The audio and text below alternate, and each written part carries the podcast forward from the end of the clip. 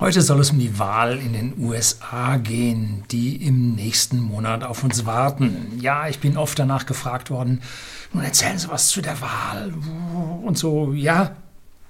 Wer wird gewinnen? Das ist ja die große Frage jedes Mal. Es geht um viel mehr als um das Gewinnen. Da kommen wir jetzt in dem ganzen Video dazu. Wenn man unseren Medien sowohl ÖR-TV als auch den sogenannten Qualitätsmedien folgt, dann selbstverständlich der Herr Biden, weil Trump ist weit abgeschlagen und Biden hat einen Vorsprung ohne Ende. Aber wie war denn das vor vier Jahren? Hillary Clinton galt bei unseren Medien zu 99 Prozent als neue Präsidentin und schwupp, sie wurde es nicht. Und die, ganzen, die ganze Presse stand da bedröppelt. Ja, wie haben wir uns denn so irren können? Das war doch so eindeutig.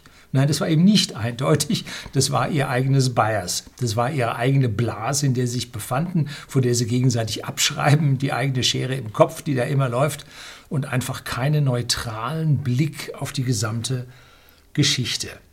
Ich hatte vor der Wahl das letzte Mal ein Video gedreht. Können Sie vielleicht lesen, äh, lesen sich nochmal ansehen. Ich schreibe Ihnen das unten in die Beschreibung rein. Die US-Wahl hat einen Sieger verloren, haben die deutschen Medien. Und genauso wird es auch dieses Mal kommen, falls Trump gewinnen sollte. Dann haben die Medien sich nämlich schon wieder geirrt und wieder erkennt man das als politische Propaganda, was hier losgelassen wird. Den gesamten Medien, denen läuft der Geifer aus dem Mundwinkel raus, wenn sie das Wort Trump nur hören oder schreiben. Äh, es kann nicht 99 Prozent falsch und schlecht von Trump sein. Dann hätten sie ihn längst zum Teufel gejagt. Kein Präsident ist 99 Prozent schlecht. Und so ist es bei uns.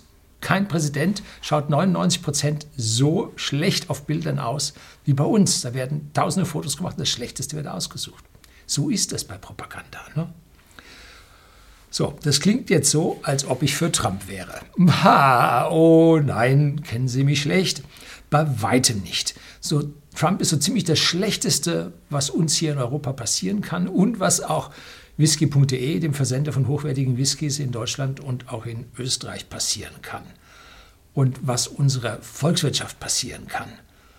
Und er dreht an der Zollspirale und dann hat die EU als Gegenzoll 25 Prozent auf Bourbon gesetzt, was natürlich bei uns die Bourbonverkäufe reduziert hat. Ein gravierender Nachteil für uns und bei Geld verstehe ich keinen Spaß. Also ich bin auch nicht für Trump. Ob ich für Biden sein kann, weiß ich nun auch nicht. Äh, Pest oder Cholera, wie ich es damals sagte, gilt auch heute. So. Wie was für Dinge müssen wir denn im Hintergrund bedenken, wenn es um diese Wahl geht? Lösen Sie sich mal von dieser ganzen journalistischen Mischpoke, die da äh, geifert. Äh, machen Sie sich mal Gedanken und ein bisschen will ich Ihnen da mit ein paar ungewöhnlichen Gedanken helfen. Bleiben Sie dran.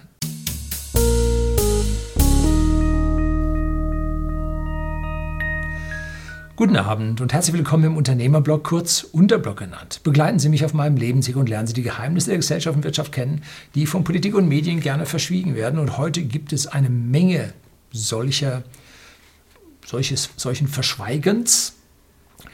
Und fangen wir erstmal an. Sie kennen October Surprise. October Surprise ist ein geflügeltes Wort in den USA und steht dafür, dass im Oktober vor der Wahl im Anfang November etwas passiert. So, was normalerweise halten die Parteien immer so einen richtigen Shitstorm zurück und lassen den dann im Monat vor der Wahl los, um dem Gegner noch massiv zu schaden. Und jetzt war Oktober Surprise von alleine, Trump hat Corona. Zumindest mal ist er positiv getestet. Das heißt ja nicht, dass er zwingend erkrankt ist. Er befindet sich beim aktuellen Dreh dieses Videos jetzt am 4. Oktober nee, am 5. Oktober, oh, ich muss ich noch eins weiterstellen, äh, Oktober im Krankenhaus und zwar in dem Walter Reed Militärkrankenhaus. Das ist nordwestlich von Washington, so bei Bethesda. Und der Walter Reed war ein US-amerikanischer Militärarzt, Pathologe und Mikrobiologe. Ja, der, das trifft jetzt da richtig.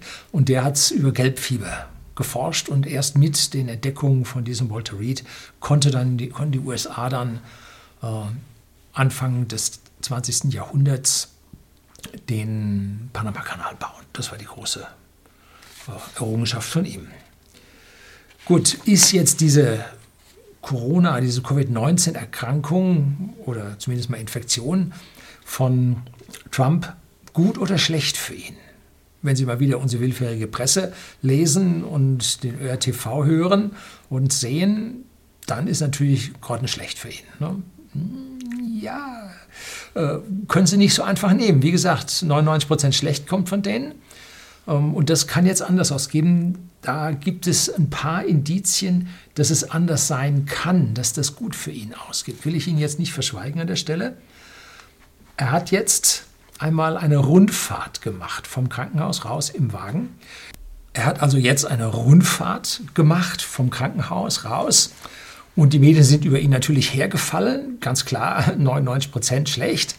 Und warum fielen die über ihn her? Nun, weil die ein Präsident, der im Krankenhaus liegt, ist schon, hat schon einen Malus. Er zeigt sich als schwach, geht nicht und so. Und äh, wäre dann vielleicht zur Ablösung fällig. Und er konnte also nun seiner ihm zujubelnden Menge, die hier nun auch nicht so wirklich gezeigt wurde, äh, konnte er sich präsentieren, dass es ihm gut geht. Und er sieht auch nicht wirklich angeschlagen aus. Ich nehme an, dass er Schnupfen hat. Und warum nun der Leibarzt von Trump hat genau das dem Trump verabreicht. Da wurde jetzt die Meditation, wurde dann da genannt und so. Was wir hier auf dem Kanal auch immer diskutieren und was sie hier alle bestätigen, was sie tun. Und zwar, der kriegt Vitamin D und Zink. Zink ist immer gut gegen Erkältung. Vitamin D sollte man mittlere bis hohe Spiegel im Blut haben. Äh, das ist Abwehr. Ne? Und Trump dürfte, wie so alle ja, führenden Politiker, Manager, äh, ein, ja, im Anführungszeichen gedopt sein, indem seine Blutwerte aufs jeweilige Maximum gefahren wurden, damit er ja nie Schwäche hat, dass er nicht krank wird. Wann werden große Politiker mal krank? Ne? Die haben alle ihren Leibarzt, der da sie entsprechend versorgt, dass ihnen da nichts passiert. Und äh, die durchschnittlichen Krankheitstage in Deutschland, ich glaube, die sind momentan auf 17, äh, werden vom Politiker nie erreicht. Ne? Von hohen Politikern nie erreicht. Geht gar nicht. Und man kann sich davor schützen. Und das hat man gemacht. Und mittlerweile, glaube ich, hat man ihm sogar intravenös seinen Vitamin D-Spiegel aufs Maximum gefahren so hoch man es nun äh, verantworten kann. Und man hat ihm wohl auch noch isolierte Antikörper gegeben, damit sein Immunsystem das äh, nur noch besser schaffen kann. Also, dass der Herr krank wird, richtig krank wird, glaube ich nicht. Und man hat aber jetzt gehört, oh, der kriegt Sauerstoff. Ne? Oh, fast tot. Ne? Ähm, man muss zwischen zwei Dingen beim Sauerstoff unterscheiden, indem man ein bisschen Sauerstoff gibt und das zweite ist, ob man ihn zwangsbeatmet. Und bei Boris Johnson, dem Ministerpräsident, Prime Minister äh, von Großbritannien, der wurde zwangsbeatmet. Also da war kurz vor knapp, das war schwach. Und warum ist an dieser Stelle so von der Opposition und von den, den roten Medien so ein starker Drang gegen Trump? Nun, in dem Moment, wo ein Präsident nicht handlungsfähig ist, muss er im Prinzip seine Handlung an den Vizepräsidenten abgeben. Und das war zum Beispiel beim George W. Bush der Fall. Der ist beim Joggen, ist der mal in Ohnmacht gefallen. Hat er sich überanstrengt, peng. Ähm, und wenn das nun länger als, ich glaube, da geht es eher an eine Zahl, die intern irgendwie verortet ist, mehr als 15 Minuten der Fall ist, dann gehen die Startcodes oder die Scharfmachercodes, die Aktivierungscodes für die Atomsprengsätze gehen auf den Vizepräsidenten über. Ja, also das ist der Kern. Wenn der Präsident die Handlungsfähigkeit verliert, dann muss er den Staffelstab weiterreichen. Und äh, damals hätte Dick Cheney als Vizepräsident zum George W. Bush äh, das bekommen, war aber wohl beim, beim Bush zu knapp, als dass es da gemacht hätten. Tja, jetzt die Frage, ist dieser Covid-19 Positivtest von ihm gut oder schlecht für Trump.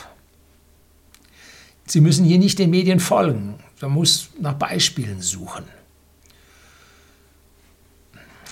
Mike Pence müsste jetzt ran. Ne? Wenn er nun handlungsunfähig würde. Ähm, wie sieht es wahltechnisch aus? Wie werden die Menschen darauf reagieren? Ne? Boris Johnson, für ihn ging die ganze Geschichte sehr positiv aus. Er hatte auf der einen Seite das Mitleid der Bevölkerung, dass es ihn erwischt hatte. Und als zweites gab er ihnen dann anschließend Hoffnung, dass man das überleben kann. Und das führte zu einer sehr, sehr starken Erhöhung der Zustimmung zum Boris Johnson. Das könnte beim Trump auch passieren.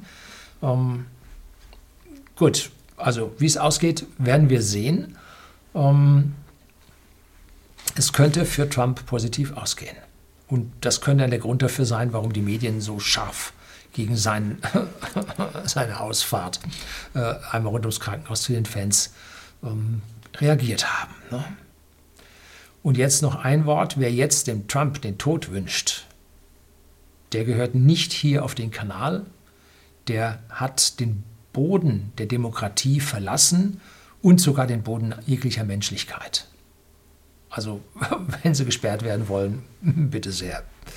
Das gehört nicht in meine Welt.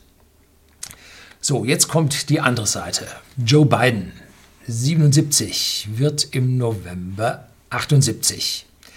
Er wäre der älteste Präsident der USA bei Amtsantritt. Nach der ersten Amtszeit wäre er über 80. Und er hat mehr oder weniger den äh, treffenden Spitznamen Sleepy Joe bekommen vom Donald Trump. Und weil er wohl hin und wieder Konzentrationsschwächen hat, Aussetzer, man sagt ihm Alzheimer nach, Demenz, ja, der andere Gegner ist auch nicht milder in seiner Aktivität und seiner Wortwahl und ist dann so ein Sleepy Joe äh, Basis für einen starken Präsidenten? Doch eher nicht. Ne? So, wer war denn vorher der älteste Präsident bei Wahlantritt? Ja, drei Minuten Sie raten. Trump war es. Ne? Wir beachten, wir, wir beobachten hier also ein Kreisenrennen. Ne? Ist es gut für die USA? Nur eher nicht. Ne? Glaube ich nicht. Viel wahrscheinlicher und deshalb tippen die Leute und auch der politische Gegner darauf, dass Biden nach einem Jahr abdanken wird und dann seine Vize Kamala Harris, die ist jetzt 55 und bis zur Wahl ist sie 56, das Feld überlassen wird. Erste Frau, ähm, dann Migrationshintergrund, äh, colored bisschen und richtig links. Ne? So, das ist im Prinzip der Wunschkandidat von den Demokraten. Äh, Kandidat, Kandidatin, er wie auch immer, ähm, würde aber bei einer direkten Wahl würde sie nicht gewinnen können gegen Trump. Wäre unmöglich. Ne? Wer also Biden wählt, kriegt Harris, das ist auch so eine Abwehr, redet, das ist das gleiche wie bei uns in Süddeutschland. Wer Kretschmann, 72, wählt, erhält Özdemir, den alten Cannabisbauern. Ne? Sollte einem auch klar sein, wenn das nächste Mal Kretschmann zur Wahl steht. So, gewonnen wird in den USA wo? In den Swing States. Das sind die Staaten, wo die Parteien noch die Möglichkeit haben, das Steuer rumzureißen, wo das Wahlergebnis noch nicht sicher ist. Und es wird hier bei uns auch über die Popular Vote oft diskutiert. Das bedeutet, man zählt alle Stimmen zusammen und schaut, wer hat die Mehrheit und wer hat die wenige Mehrheit. Und siehe da, George W. hatte nicht die Mehrheit der Stimmen und Donald Trump hatte auch nicht die Mehrheit der Stimmen, aber dennoch haben sie gewonnen. Das wird nun äh, gerne als undemokratisch gebrandmarkt. Hm?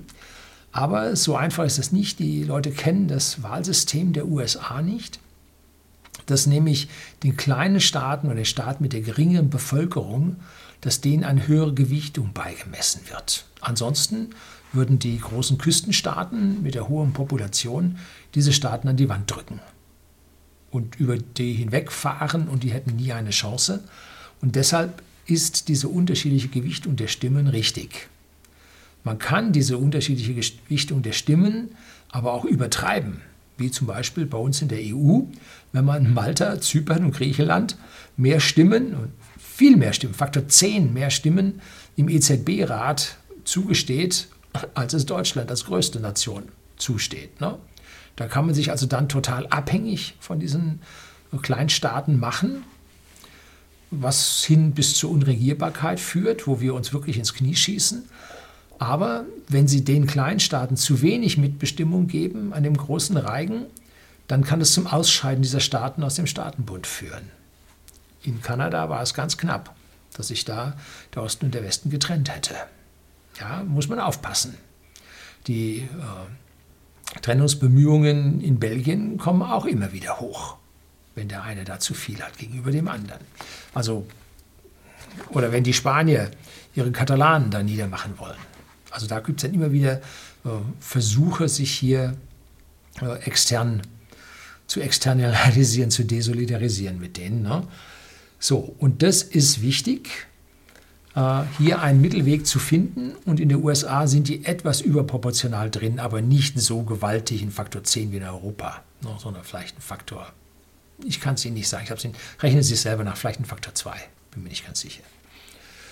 So, und es passiert, was passieren muss. Genau in diesen Swing States kommen 99 Prozent der Wahlkampfmittel an und 95 Prozent der Wahlkampfauftritte passieren dort in diesen Swing States. Bei den anderen ist sowieso gelaufen. Ne? Dass Kalifornien republikanisch wird, brauchst du nicht glauben. Ne? Das sind demokratisch, genauso wie New York. Brauchst, braucht der Trump noch nicht mal hinfahren. Also ich würde da einmal hinfahren, eine Rede halten und dann gleich wieder weg sein, damit ich sagen kann, ich habe meine Wähler dort nicht vergessen, macht es den Demokraten nicht zu einfach. Würde ich machen. Ne? Genauso würde ich da nicht hinfahren als Demokrat und auch nur einen und würde einen Wahlkampf machen und sagen, du, pass auf, ich muss in die Swing States, wir müssen Trump verhindern. So, also das sind die üblichen Begründungen. Ähm, und deshalb findet also da in den Battleground States findet die wirkliche Entscheidung statt. So, und genau dort, in diesen Battleground States, haben die Demokraten also Jahrzehnte, viele Jahrzehnte versagt, komplett. Und Trump konnte dort verhältnismäßig leicht gewinnen. Denn man kann da die, die Beihilfen und so weiter versprechen und versprechen, wenn daher nichts kommt, weil bei denen halt das alles in den großen Städten abläuft und nicht auf dem Land, um, dann rächt sich das. Ne? Und deswegen sind auf, in den Flyover States im Mittleren Westen, wozu etliche Battleground States gehören, sind dort die Jungen weg in die Städte, die Alten sind über und haben gesagt, ihr habt uns vergessen, jetzt wählen wir den Republikaner, jetzt wählen wir Trump. Ne? So, also das ist, haben sich die Demokraten schon selber zuzuschreiben, dass sie hier auf dem Land äh, nichts machen. Wie ist das bei uns? äh, wenn man sich da die Vorsorge anschaut, die jetzt für Katastrophen bei uns gemacht wird, dann hat man von der lieben Frau Merkel gehört, ja, die Katastrophenvorsorge und Nahrungsmittelvorräte, äh, die haben wir für die Städte angelegt. Ja, die auf dem Land werden sich selber helfen können. Ja, hallo. Das ist aber nur völlig undemokratisch. Ne? Ihr werdet es schon schaffen und wir in der Stadt, wir machen. Hm, so nicht. Ne? Also da ist schwierig und drum haben die es dort geschafft. Allerdings, die Basis wird auch in diesen Flyover States geringer für die Republikaner, weil auch in den USA die Urbanisierung voranschreitet. Bei uns äh, ziehen pro Jahr ein Prozentpunkt an Menschen in die Städte. Die Urbanisierung nimmt zu. Ich glaube, wir haben schon 74, 75 Prozent Urbanisierung, Menschen, die in Städten leben. Und damit wird es auf dem Land weniger. Hm. Aber wir sehen in den USA, zum Beispiel New York City, eine Flucht aus der Stadt aufs Land.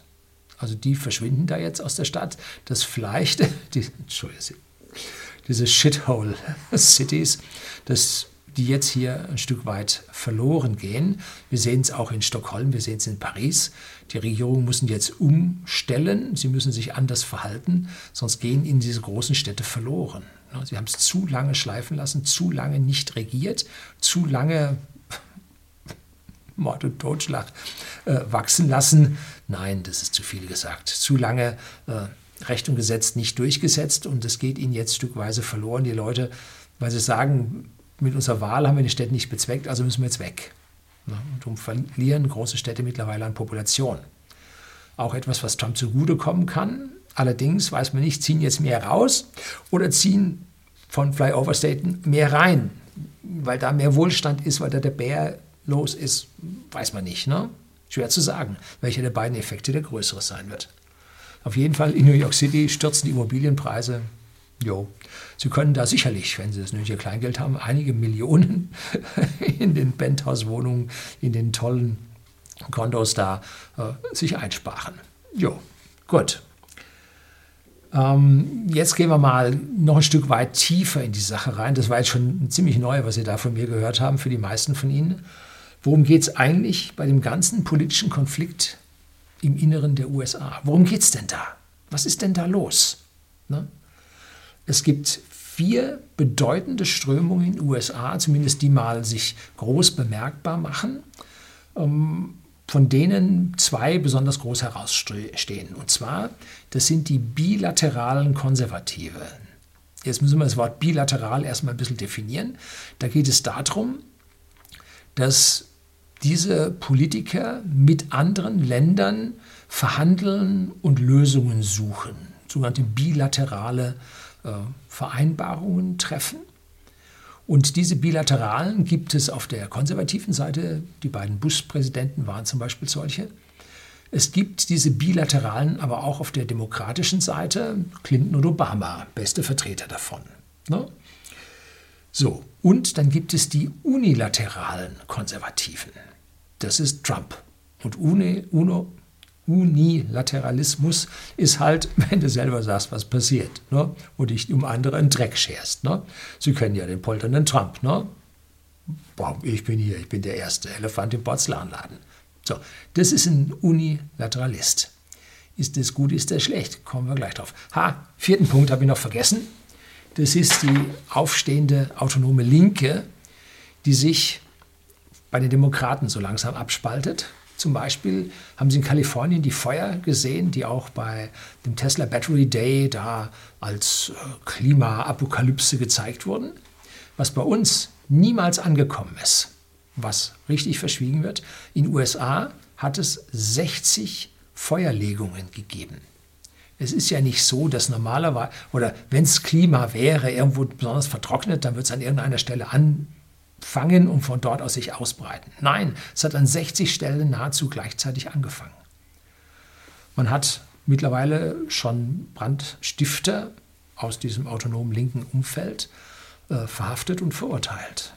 So. Und die machen so etwas nicht, um die Umwelt zu schützen, sondern um das bestehende System zu stürzen, eine Unregierbarkeit hervorzurufen. So, das haben also dann die Linken auf ihrer Link Linksaußenseite. Ne? So, es sieht so aus, dass in einigen Staaten, Washington State, Oregon, Portland, dass da äh, sogar die Politik beide Augen heftig zudrückt und hier ähm, ja die staatliche Macht in Ortsteilen nicht mehr ausübt. Muss man vorsichtig auszudrücken. Ne? So, bilateral bedeutet, man sieht sich als Teil der Welt und interagiert mit jedem Staat. Versucht mit dem zu, ich sage mal, zu kungeln. Und wenn der Staat nicht will, was macht man dann? Nun, dann beginnt man im Zweifelsfall mit dem Krieg. Wir sind das Imperium und wenn du nicht so willst, wie wir wollen, dann beginnen wir mit dem Krieg. Das sind aber nur die bilateralen. Also Obama Clinton kennen wir mit ihren Kriegen, die beiden Bush kennen wir mit ihren Kriegen. Da geht man auf die Welt zu, verhandelt mit denen und wenn es nichts wird, dann macht man halt einen Krieg. Ne? Ohne Rücksicht auf Verluste und ohne auf zuvor erhaltene Friedensnobelpreise. Hören Sie ein bisschen Kritik an dem Herrn Obama? Ja, sollten Sie hören. So, was passiert in Folge im Krieg? Hält der US Staatsbürger zum Staat und zwar jetzt nicht zu der Person, sondern zum Amt des Präsidenten, egal wer da drauf sitzt. Ne? Und damit kann man auch von ärgerlichen internen Misslagen ja, ablenken und seine Position vor einer Wahl, einer Wiederwahl auch festigen. Und sei es nun irgendwelche schlüpfrigen Sexaffären, äh, die man damit dann ja, hinwegfegen kann, weil Krieg und international weitaus wichtiger. Ne? So. Also da ist immer die Gefahr, das sehen wir ja auch bei, bei so kleinen, schwachen Staaten, die kurz vorm Kippen sind. Da fangen sie dann auch immer gegen irgendeinen Nachbarnkrieg an, versuchen also die Probleme, die intern liegen, auf externe Probleme überzuwälzen. Das geht immer daneben. Das geht immer daneben. Ne? Solange im Mittleren Osten und Arabien kein Frieden herrscht, solange sind die Bilateralen zufrieden. Ne? Kein Wunder, dass jemals irgendein Friedensvertrag äh, da zwischen Israel und seinen Nachbarn irgendwie eine Chance gehabt hätte. Da waren ja schon die eigenen Regierungen in den USA dagegen. Ne? So. Was die Bilateralen damit in Kauf nehmen, also sowohl Republikaner als auch Demokraten, ist die Verarmung der eigenen Bevölkerung. Weil Kriege nicht nur Tod über arme Soldaten und noch ärmere Familienangehörigen bringen, nee, sie kosten auch einen Sack voll Geld, das nach oben verteilt wird. Hm? Das in die Kriegsindustrie, Waffen, Söldner, Transport, Versorgung fließt. Ne? Und die Kriegsindustrie hat zwar Arbeitsplätze, aber das, was da rauskommt nun an mechanischem Gerät, Flugzeuge, Panzer, tun sich was aus, Kanonen, äh, aber auch elektronische äh, Kriegsführung und so weiter, das hat keine Multiplikatoren. Das, sie stellen nicht eine Maschine her, die irgendwelche Güter, die Wohlstand mehren, erschafft, sondern sie schaffen nur eine einzige Sache, nämlich im Prinzip Sicherheit für ihr Land. Ob das nun passive oder aktive Sicherheit ist in fremden Ländern, sei dahingestellt. Aber mehr als Sicherheit erzeugen sie nicht, erzeugen kein exponentielles Wachstum, weil die Zinseszinseffekte aus den produzierten Gütern fehlen. Und deswegen ist so eine Waffenindustrie immer wohlstandsvernichtend. Man packt da Billionen an Geld rein. Und auch Trump hat sich da der Waffenlobby beugen müssen und hat da also ganz massiv eine Ausweitung des Militäretats verabschiedet, die sich gewaschen hat. Ne? So. Also da musste er sich wohl den eigenen Waffenheinis da beugen. Ne? So, wenn man auf der anderen Seite jetzt irgendwelche Maschinen, Autos, LKWs oder LKW äh, herstellt, dann verzinsen die, volkswirtschaftlich gesehen. Ne? Exponentielle Wohlstandserzeugung auch die bilateralen Verträge, die jetzt die USA unter Obama und Clinton, aber auch unter Bush und den Bushs passiert sind, äh, abgeschlossen wurden, auch die schaden den USA. Ne? Die haben zum Beispiel akzeptiert, dass die EU 10% Zölle auf amerikanische Autos erhebt. Aber die Amerikaner nur 2,5% Zölle auf europäische Autos erhoben haben. Man hat hier Vorteile aus der Hand gegeben. Das heißt immer, sie betrachten da nur die Pkw und nicht die Pickups und so. Ja, Pickups werden von der EU nicht importiert. Wie, wie viele Pickups sehen Sie denn? Ja, am Tag sehen Sie nicht einen von diesen röhrenden Hirschen durch die Gegend fahren. Die meisten sind Japaner. So, also hier hat man Vorteile eindeutig an die EU verspielt, um diese bilateralen Ab äh, Verträge äh, abzuschließen. Dazu noch ein gigantisches Handelsdefizit zwischen USA, nicht nur in der EU, sondern auch zu China hin, hat massiv Arbeitsplätze gekostet, wurde alles von den Bilateralen akzeptiert. Den Arbeitsplatzverlust im eigenen Land durch den billigen Import chinesischer Ware wurde alles von denen akzeptiert. Das heißt, diese Regierungen haben den amerikanischen Bürger ärmer gemacht, haben den Rust Belt erzeugt, haben im Mittelwesten von etlichen oh, Industrien, ja, oder haben sie da erstmal gar nicht hochkommen lassen, im Agrarstaat übrig, also verhalten, verwahrt lassen. Nein, wie nennt man denn das? Sie haben ihnen nicht die Möglichkeit gegeben, vom Agrarstaat jetzt hier weiter hochzukommen. Ja.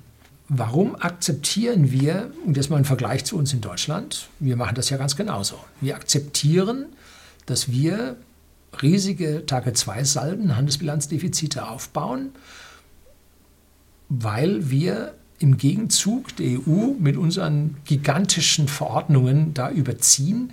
Und immer haben wir zuerst unser Datenschutzgesetz und dann kommt äh, das große Datenschutzgrundverordnung aus der EU. Wir haben zuerst äh, das Netzwerkdurchsetzungsgesetz, Hate Speech. Das kommt jetzt als großes von der EU. Wir haben zuerst äh, unser E-Mail, Privacy, Dingsbums. Das kommt jetzt von der EU in groß. Also immer wir Deutschen voran und wälzen das über die ganze EU aus. Und im Gegenzug geben wir ja, Vorteile von unserer Wirtschaft auf. Und das nochmal zum, zum Bösen des Bürgers, weil der Daimler hat für seine nach Griechenland auf Kredit verkauften Taxis, äh, hat der sein Geld gesehen und die Tage 2 Salden stehen auf der Bilanz der Bürger als Schulden. So, die kriegen wir nie eingetrieben, diese Schulden. Kriegen wir nie, also Forderung. Kriegen wir nie eingetrieben, kriegen wir nicht. Ne? Aber der Daimler hat sein Geld gesehen. Und 85 Prozent der Daimler-Aktien finden Sie in ausländischer Hand da läuft das Geld raus. So, also wir haben für das Abwälzen oder das Überwälzen unserer Bürokratie, unseres Gedankens zu leben in der EU, haben wir massive Nachteile in Kauf genommen. Genauso auf der Seite der USA. Die haben an China abgegeben, die haben die EU abgegeben, die haben an viele, viele Länder abgegeben dafür, dass der Art und Weise des amerikanischen Lebens, des amerikanischen Denkens bei denen im Prinzip eingepflanzt wurde. Ne? Und wenn man dann nicht will, dann zwingt man sie dazu. Säbelrasseln, ne? So. Ganz anders die Unilateralen unter Trump. Hier zählt auf gar keinen Fall das, was in anderen Ländern passiert, sondern es zählt ausschließlich das, was in den USA passiert. Und es geht, und das ist der Kern der Unilateralen, um Arbeitsplätze in der USA. Und das sind die Bürger in den unteren Schichten. Und die wählen dann Trump. Wir haben ganz massive Wählerschichten innerhalb der Hispanos für Trump gehabt. Muss man vorstellen, er baut eine Mauer zu Mexiko. Ja, die Hispanos haben ihn gewählt. Warum? Weil er die Mauer zu Mexiko baut. Weil äh, sie haben eine schlechte Position und wollen nicht noch schlechter in dieser Position werden, indem noch mehr kommen und ihnen die Arbeitsplätze streitig machen. Darum haben auch Hispanos Trump gewählt. Ja, wird alles verschwiegen. Ähm, so, und natürlich äh, Männer, die äh, ja, ihre Jobs verloren haben im Rust Belt, keine Chance sonst bekommen haben. Äh, ja, das war wohl ein, ein, Kern davon. Allerdings wurden auch ein paar Damen interviewt, dass auch die Frauen gesagt haben, es gibt jetzt wieder mehr Jobs und ich kann jetzt, nicht nur mein Mann hat einen Job, sondern ich kann jetzt auch einen halben Job annehmen. Ähm, er hat dort auch Arbeitskräfte, Arbeitsplätze geschaffen. Natürlich, wenn man sich die Arbeitslosenstatistik ansieht, auch unter Obama gingen die Arbeitslosenzahlen runter. Aber aufgemerkt, mit der totalen Bürokratisierung, die die Demokraten über die USA jetzt auch hergebracht haben, äh, wurden auch die Randbedingungen zum Zählen von Arbeitslosen verändert, dass hier einige Leute aus der Arbeitslosenstatistik verschwunden sind wie bei uns auch. Ne? Die schafft man da weg, damit der Volksfriede hier ein bisschen gewahrt bleiben kann. Aber der Einzelne, der nicht äh, seinen Job hat und ihn gerne hätte, gut, entweder muss man ihn jetzt äh, ruhig halten mit Brot und Spielen, das heißt äh, Fußball, Flasch Bier und Hartz IV, äh, oder aber äh, er macht dann seinen Kreuz woanders hin. Ne? So, also da ist an der Stelle, die Arbeitslosenzahlen sind da sehr wichtig und Trump hat wohl auch unter den nicht äh, Beschäftigten wohl auch Jobs geschaffen. Da gibt es dann die Beschäftigungsrate der USA und die ist unter den demokratischen oder unter den bilateralen, sowohl Bush als auch Clinton und Obama, äh, von 67 Prozent auf 62 Prozent gesunken. Fünf Prozentpunkte haben die verloren eine Beschäftigungsrate. Das heißt, die Arbeitsfähigen im Alter von, ich weiß nicht, was man da rechnet, 20 bis 50 oder so, da drin, in dem Bereich, haben sie ganz massiv verloren. So. Die Corona-Krise hat nun die Arbeitslosenzahlen in astronomische Höhen katapultiert. Das ist richtig viel. Und man hat ihnen dann eine wöchentliche Hilfe von 600 Dollar ohne irgendwelche Auflagen gegeben. Das war in vielen Staaten, wo die Einkommenssituation nicht so dolle ist, so hoch ist, war das mehr, als sie selber hatten. Das heißt, sie haben den Job verloren, haben mehr Geld bekommen. Auch was interessant. Und das haben sie wohl über beide Kammern, Kongress und Senat, haben sie das miteinander geschafft. Allerdings lief das nur bis irgendwann September oder was, August. Und dann gab es dann anschließend etwas weniger. Wie es jetzt im Oktober ist, weiß ich nicht. Um, ist sicherlich intern auch eine große Nummer, wie es an der Stelle weitergeht. Wo Trump nun richtig punkten kann, ist beim Krieg. Bei uns wird versucht, Trump über die Medien als den Kriegstreiber hinzustellen, der er nun überhaupt nicht ist. Er ist das Gegenteil. Als Unilateraler hat er null Interesse am Krieg. Das haben nur die Bilateralen. Und er hat keinen angefangen. Er hat auch, glaube ich, keinen beendet. Er hat ja in den republikanischen Reihen da auch noch ganz schöne Falken sitzen. Und manche Staaten und Kreise haben ihm also steile Vorlagen für Kriege geliefert. Ne? Drohnenangriffe auf Tanker, äh, Inbrandsetzung saudischer Raffinerien. Um, und Trump hat, denn die Falken sofort alles, jetzt schlagen wir zurück und so, und Trump hat die alle ausgebremst. Äh, dann sind da noch Kopfe in der Administration von Trump gerollt, weil die da schon ziemlich eigenständig, ziemlich weit die Sache getrieben hatten. Ähm, und er hat dann am Ende der Eliminierung eines feindlichen iranischen Generals, der auf irakischem Grund und Boden unterwegs war, ähm, dem hat er zugestimmt. So, wenn man sich jetzt seine Friedensresultate anschaut, Trump war der einzige Präsident seit, den, ja, seit der Existenz von Israel, der einen Friedensvertrag zwischen Israel und arabischen Nachbarn oder weiter entfernteren Nachbarn zustande gebracht hat. Ne? Vereinigte Arabische Emirate und Bahrain haben mit Israel Friedensvertrag geschlossen. Und die erste kommerzielle El Al-Maschine ist also schon in Abu, Abu Dhabi gelandet gewesen. Ne? Saudi-Arabien wäre eigentlich auch fällig gewesen, aber wahrscheinlich wird man warten müssen, bis der alte König, der ist jetzt 84 Jahre, da eine biologische Lösung an dieser Stelle möglich macht. Trump war auch der einzige Präsident, der mal kurz einen Umweg über Nordkorea gemacht hat und da dem Oberkommunisten die Hand geschüttelt hat. Ne? Das hat kein anderer geschafft. Der Mann redet mit anderen. Ne? Ähm, und was macht er dann? Der macht Zuckerbrot und Peitsche. Der blökt und trampelt rum, benimmt sich wie der Elefant im Porzellanladen dann stellt er unmögliche Forderungen auf. Türmchen baut er bis zum geht nicht mehr. Äh, die andere Seite ist dann total erschrocken, total pikiert, äh, gibt dann nach und irgendwann sagt er Deal. Und dann ist ein bilateraler Vertrag zustande gekommen, der weitaus besser für die USA ausgegangen ist als alles andere, was vorher mit dem ganzen Geschwafel äh, von den Bilateralen passiert ist.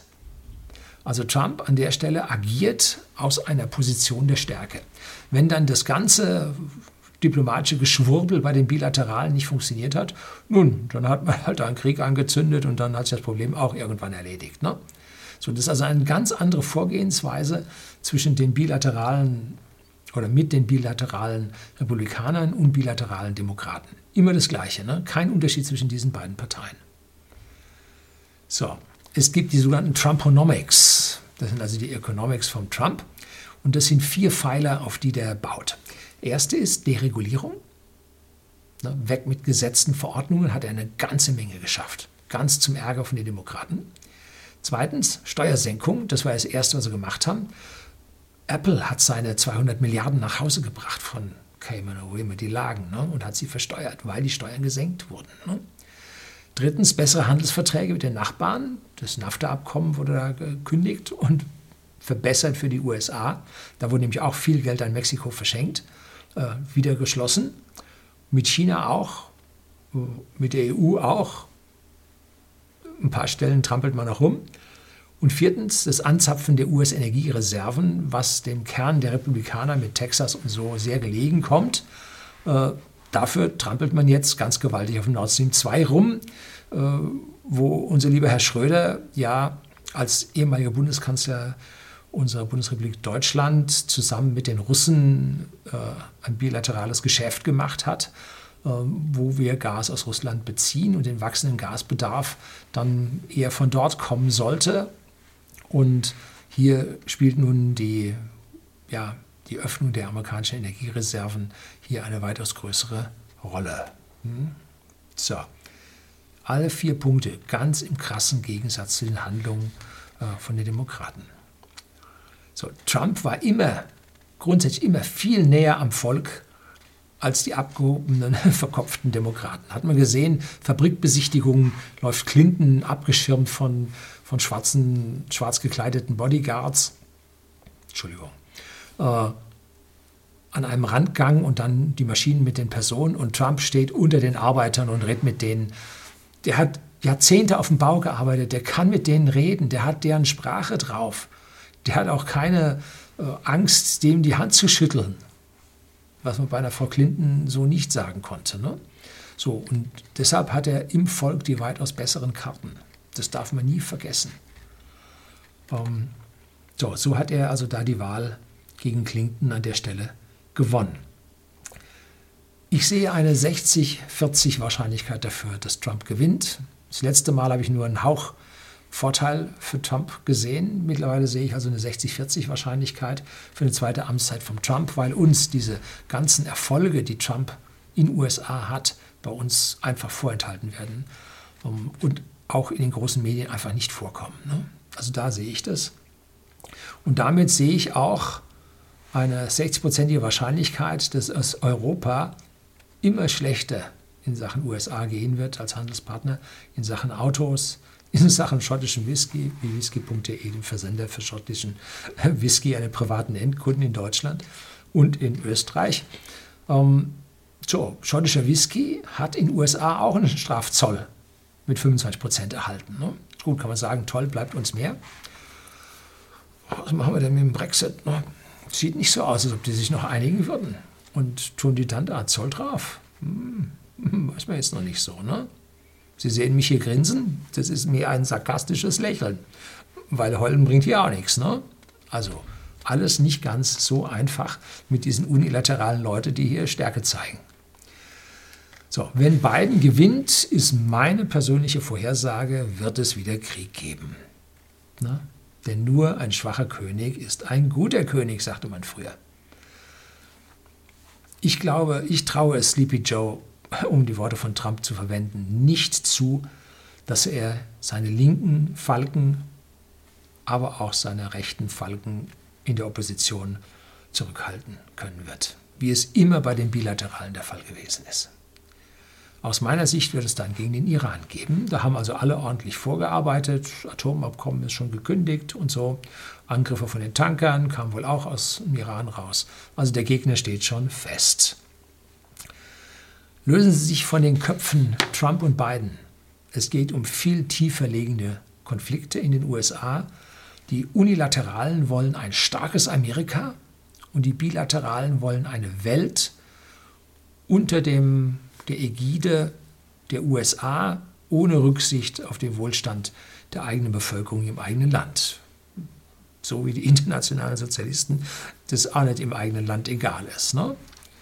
Äh, oder im eigenen Land egal ist, solange es nur international ausgerollt wird. Ne? Die Russen mussten sich dann auch mit, mit ihrer Währung von den, den Gussstaaten trennen.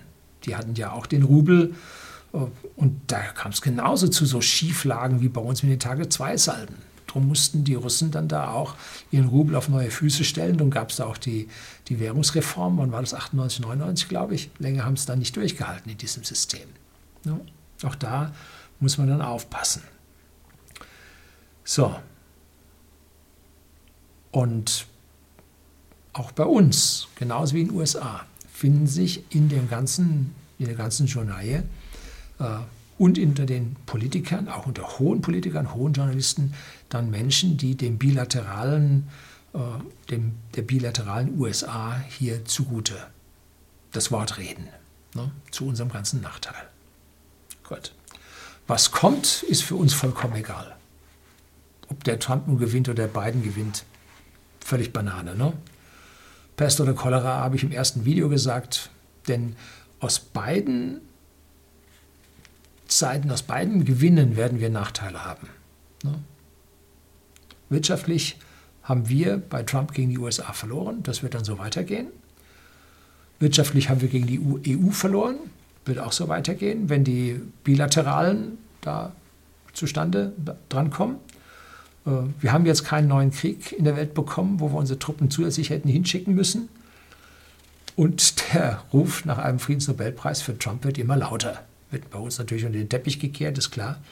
Und das Abkommen zwischen Israel und den Vereinigten Arabischen Emiraten und Bahrain äh, spricht also ganz, ganz deutlich dafür. Und der Schwiegersohn, der Jared Kushner, Jared Kushner hat also im Namen von Trump da an der Stelle verhandelt. Und das ist eine sehr, sehr starke Begründung. So, das war jetzt das Video, was Sie von mir gefordert haben, was wahrscheinlich total anders ausgefallen ist, als Sie das erwartet haben. Ich sehe das also ziemlich neutral. Wir müssen uns auf schlechtere Zeiten einstellen, egal wie. Ähm, der eine äh, drückt uns direkt an die Wand und die anderen drücken uns über die EU an die Wand. Also ist egal, was passiert. Ne?